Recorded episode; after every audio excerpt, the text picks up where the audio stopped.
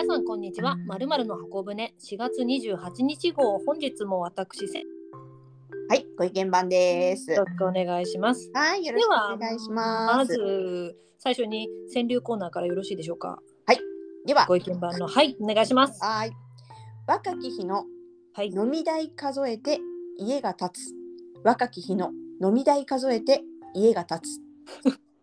あのいかにもこうアラカンな感じのこう ね若きを長くねこうはい飲み代がこう重なった感じがしますけれども、一応どんな話か聞いてよろしいでしょうか？いや、本当にね、今でこそそんなにね、まあコロナもあるし、年齢もあるので行かなくなりましたけれども、え若い時、特に販売してた時なんか、今日行くか、おう、ゲロゲロっていう、本当に大変。平成の頃の話 平成最初の頃の話そうですね、平成最で、それ言うのね、今、無駄だなって数え、まあ、一晩何千円とか使うわけじゃないですか。うん、そういうのがもしなかったとしたら、今、ちょっとしたワンルームのマンションを都心に変えてたかな、なんて、ちょっと計算してみました。以上です。まあそういうことも確かにありますよね車買えるんじゃないかとかねありますね。ありがとうございます。ということで今回のテーマは前回お話ししましたお酒ということではい。始めていきたいと思います。いやー、お酒。まあええ。ね、まあ若い時と今と飲み方がもちろん変わったのはもちろん皆さんそういう人多いと思うんですけれども、はい。現在はどういうシチュエーションでお酒って飲んでますか？私そんなにお酒飲む機会がない方だと思うんですけど好きなシチュエーションとしましては、はい今野球が始まりましてプロ野球私好きなのでプロ野球見に行って野球観戦の時に飲むビール、最高。あの一人で行く時もあるんですけど一人でも必ずあの一杯は飲むっていうふうに決めていて野球を見ながらビールを飲む。最高です。2回しちゃいました。体の入れたちがおっさんっぽいですけれども。でその時に何回は食べないんですよ。もうもう野球見るビール飲むでもたくさん飲まない。なるほど、はい。そうですね私もそうですけども、はい。あのお酒が好きってわけではないですよねよく考えてみたら。そうですね。お酒をずっと飲み続けたいとかたくさん飲みたい方ではないですね。そうですよね。そこはちょっと共通しているところです。はい、ご意見番はいかがですか？私はですね一番お酒がいいなと思うシチュエーションで実践しているのは、はい。お友達と、はい友達ではいこうランチ行きましょうとかってランチを、うんうんまあちょっとこじゃれたレストランとか、まあ、ホテルのランチとかにはい行って、ええー、とスパークリングワインとかはいビールとか、まあ、あちょっと白ワインあなんかを一杯はい食事と一緒に飲むっていうのが最高に好きです。いいですね。また昼っていうのがいいですね。あの背徳感とね。そうですね。昼から飲んじゃってっていうのと、まあ、夜もね、飲み、私たちが一緒にね、食事するときも一杯ぐらいは飲みますもんね。そうですね2杯ぐらいですかね、は飲みますけど。そんなにね、ベロベロ飲んだりとかそうですそうです。しないですもんね。はい。そうね、素敵。なんかご意見番昔からワインを家でちょっとおつまみと買ったからチーズと飲むわみたいなことを言ってた時から素敵な飲み方してるなとも思ってましたよ。そうですね量じゃなくてなんかあの雰囲気が好きなのかもしれないお酒を飲むあの心安らかに明日は休みだみたいなああそうですね大体週末に買って帰ろうみたいなこと言ってましたもんね。だから平日とかは、まあ、今でこそねその毎日仕事してるわけではないので関係ないですけども、それでも平日の夜に普通に毎日晩酌をするってことは今までと習慣としてはなかったですね。ああそうですよね。はいえじゃあそれってお酒はどうなんですか？そのたくさんは飲まない。まあ平成の頃はたくさん飲んでたと思うんですけど、よはい酔っ払ったらどうなるんですかね？聞きたいですか？一応まあテーマなので ねおばさんの酔っ払った時なんて、まあ、知りたくないと思うのは 一応あの人生の参考としてお願いしてよろしいですか？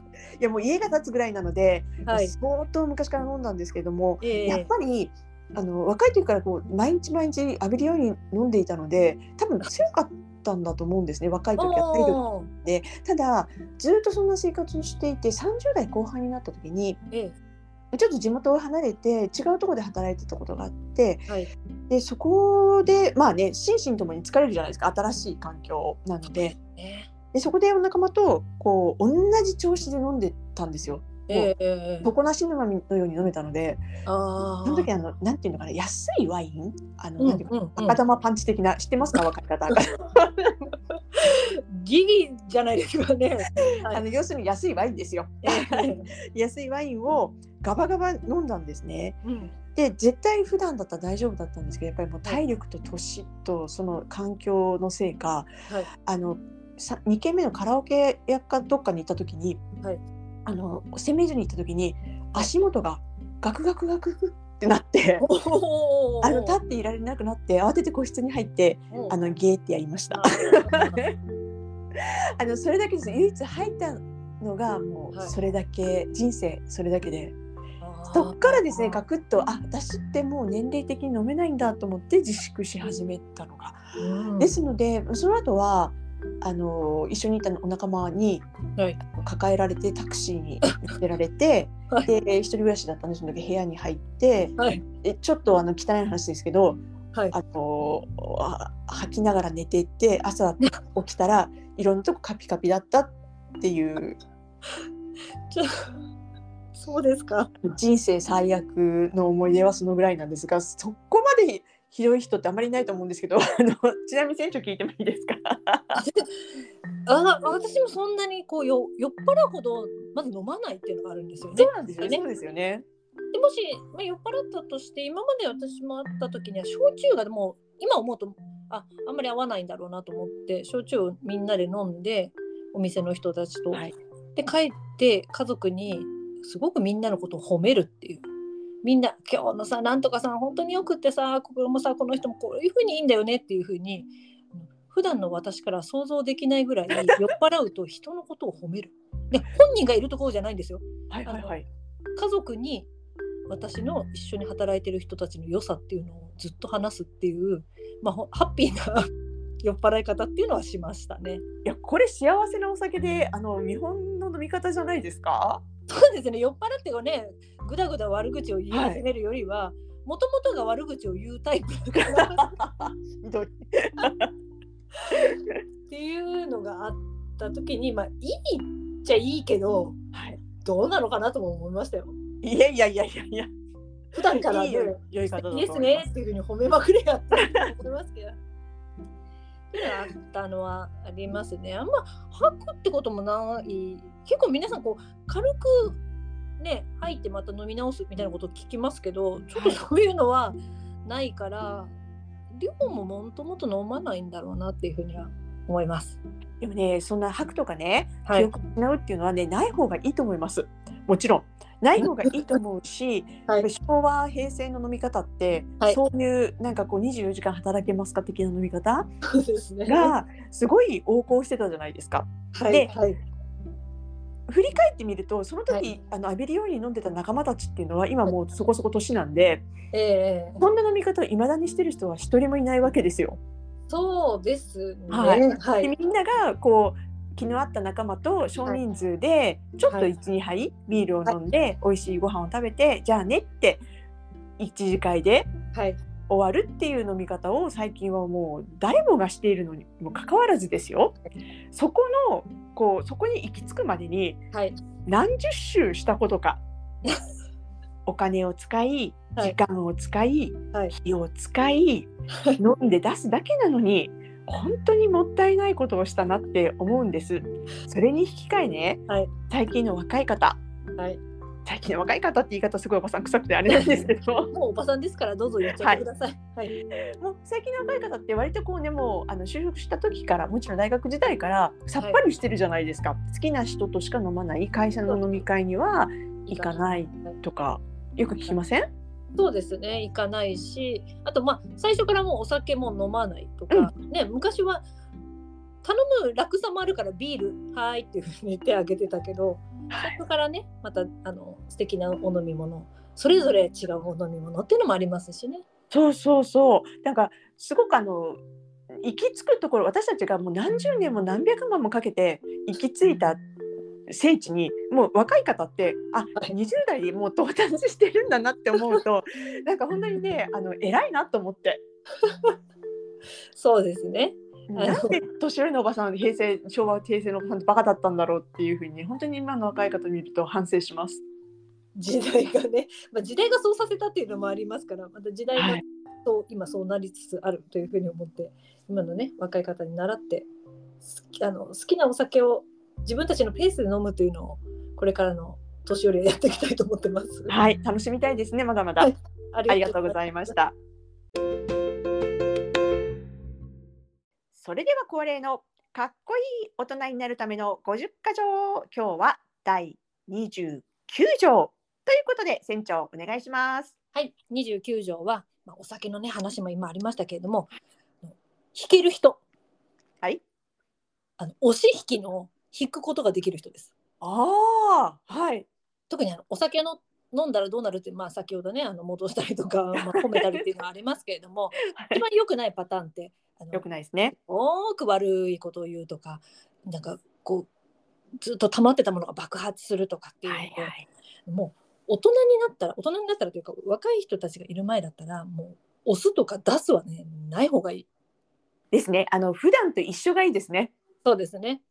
で接客もそう思ったんですよ年齢が高くなればなるほど経験者で説明攻めとかお話攻めよりは待ってくれたりとかゆっくりもう経験がこうゆったりとした接客をするとかっていう方がいいなと思ったので聞くことができる弾ける人いかがでしょうか？何事もそうですね。あの断捨離とかもそうだと思うんですけれども、うん貸すっていうことって結構楽だと思うんですけど引くっていうのはこうやっぱりね年を重ねてくるとそこを意識しないとダメだなっていつも思うのでいいと思います。引ける大人に、ならない。はい。はい、なりましょう。はい。ってことで、えー次行きましょ今日はありますか？あります。品コーナー。はい。はい今日はですね、もう花粉の時期が落ち着いたんですけど、イ肌という資生堂が出している敏感肌用のラインナップのはいはい。薬用クリアバーム。ああこれねワセリンが入って私ね。SNS とかでね見ましたいいなと思ってました。あ、そう。これどういうものなんですか？これね、あのワセリンっていうとよくあのある青いこうジャーの口とか手とかはいはい赤切れに塗ったりっていうのがあるんですけど、資生持ってます堂さんが出してるのはワセリンが入っているまあなんでしょうこのテクスチャーがちょっと硬めなんですが手で溶けるおお。というものなんです。まあ顔につけます。あ手でも顔につけるんですね。はいはい。でこれなんでかっていうと花粉の時期に私いつも肌が荒れてしまうんですよ。はい。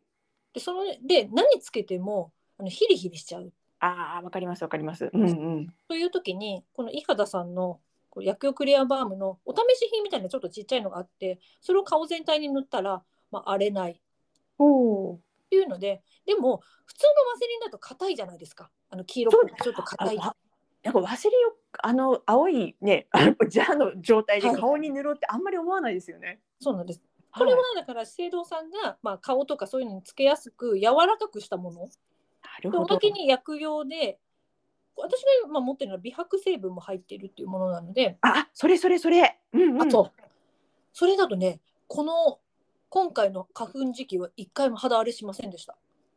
最強ですね。でおまけに寝る時にこれをこう顔に塗ってちょっとマッサージもできるあの滑りが良くなるからね顔のマッサージもして寝ると、翌朝ねベタベタしないで程よくこうしっとりしてるんですよね。あらので敏感肌の方もそうですしあとこの季節の変わり目で肌の調子がこう悪くなりやすい方はで薬用だし敏感肌用だから一切ヒリヒリしません。あらでお値段もあのアマゾンとかで買うと少しお安いので1300円とか1400円ぐらいであらお手頃な。量結構な量買えます。ね、爪の先ぐらいにすくって手でもう溶かすだけでまあまああの伸びますから相当使えると思いますよ。ちょっと買いに行きます。まあ、これからの時期ちょっと暑くなるし乾燥肌っていうのはあんまりないかもしれないですけどもちょっと忘れた頃にこれ存在を思い出していただけると一番いいと思います。ありがとうございました。はでは最後にご意見番の木っぽいですね。さあ連休だから何かしら楽しみだな。お願いします。あのゴールデンウィークはね、うちはまだあの4月の運気なので、あの今日ご紹介するのは、あの5月の6日土曜日から6月の5日月曜日までの木っぽいとはなるんですけれども、なんと、はい。5月6日からの立夏からのあの1ヶ月間はですね、木っぽいいっぱいありますというか、あのどこでも大丈夫ですって感じなんですね。でただ、避けていただきたいのは北西だけ。あの北西は東京から行くと金沢とか富山の方こうえっと、関西地方の方は丹波とかねあっちの方なので結構ねあの限られてくるので大丈夫だと思うんですが北西以外はもうすべて OK と思ってください。ただその中でもすごくいいのが南西。南西。二重丸。二重丸えっとですね、安らぎをもたらし安定した運を運んでくれますので、まあ、親しい人ともう仲良くあの、ね、仲いい仲のいい人とか親しい人とかと一緒にこう行くとさらに楽しくって、もうほっとして幸せだなって思うそんな方位となっておりますので東京の方は静岡名古屋遠くまで行くとあの紀伊半島全部みたいなところろ位置ですし、えっと、大阪の方とかでしたら四国九州あたりがすっぽり入りますのでこれからの暖かくなった旅行シーズンには最高です。そうですね。はい、少しねまたきっと気温も安定してくるでしょうからその時にいいですよね。そうですね。そしてですね、はいあの何かね、ちょ4月に何かこうスタートをしはじしし忘れちゃったわなんていう方は、こう一粒万倍日と大安が重なったこう何かを始めるにはすごくいい日っていうのが5月10日と5月21日この2日ですので、ぜひ何かこうスタートしたいなっていう方は10日か21日。まだ間に合うってことですね。まだ間に合います。そしてですね、えっ、と、金運アップは5月の20日土曜日になってますので、もう金運アップしたい方はですね、ぜひ5月の20日にお参り行きましょああそれで二十一日に何か始めればまたいいう。もう最高ですね。うんはい。じゃあそこの土日忙しいな。ということで、ぜひぜひ、あ、それかららに一つ注意事項ですよ。はい。えっ、と、今の期間は、なんと、土曜、ああ忘れてませんか、皆さん。いじっちゃダメですよとか高いものを買う決断しちゃダメですよとか。そうです、そうです。あのそれがあ壊れちゃいますよみたいな。5月5日まで土曜期間ですので、今何かねあの電化製品買いたいなって思っている方はちょっとねお待ちをいただきたいなと思います。実はねうちもねあの、炊飯器が壊れましてすぐにでも買いたいんですけれどもいや今買ったらなんかもうねちょっといいものをつかみそうにない予感がして今ねちょっとね我慢してパン生活をしています。もともとパンはお好きですからあそうね。なんですパン大好きなんで全然苦じゃないんですけど、そうですはいね。でも炊飯器がないっていうとちょっと不安だったりしますよね。はい、ぜひ電化製品はその後お願いします。はい、わかりました。では次回のテーマはそれのつながりでというとちょっと無理があるかもしれませんが、パンはいかがでしょうか？いやいいですねパン大好きなんでちょっとパン語りますよ、私パン。そうですね。パンについて話す。はいはい、そうですね。前のなんかお客様力の時のエピソードもパン屋さんの話だったり、そうですねパン出てきますよね。パンちょっとここでパン集大成ということではいはい、行きたいと思います。次回は5月12日を予定しております。それまでじゃあ私たちもパンの情報をね、あのいろいろ 揃えて皆様とお話をしていきたいと思います。はいでは次回皆様とお会いできることを楽しみにしております。さようなら。さよなら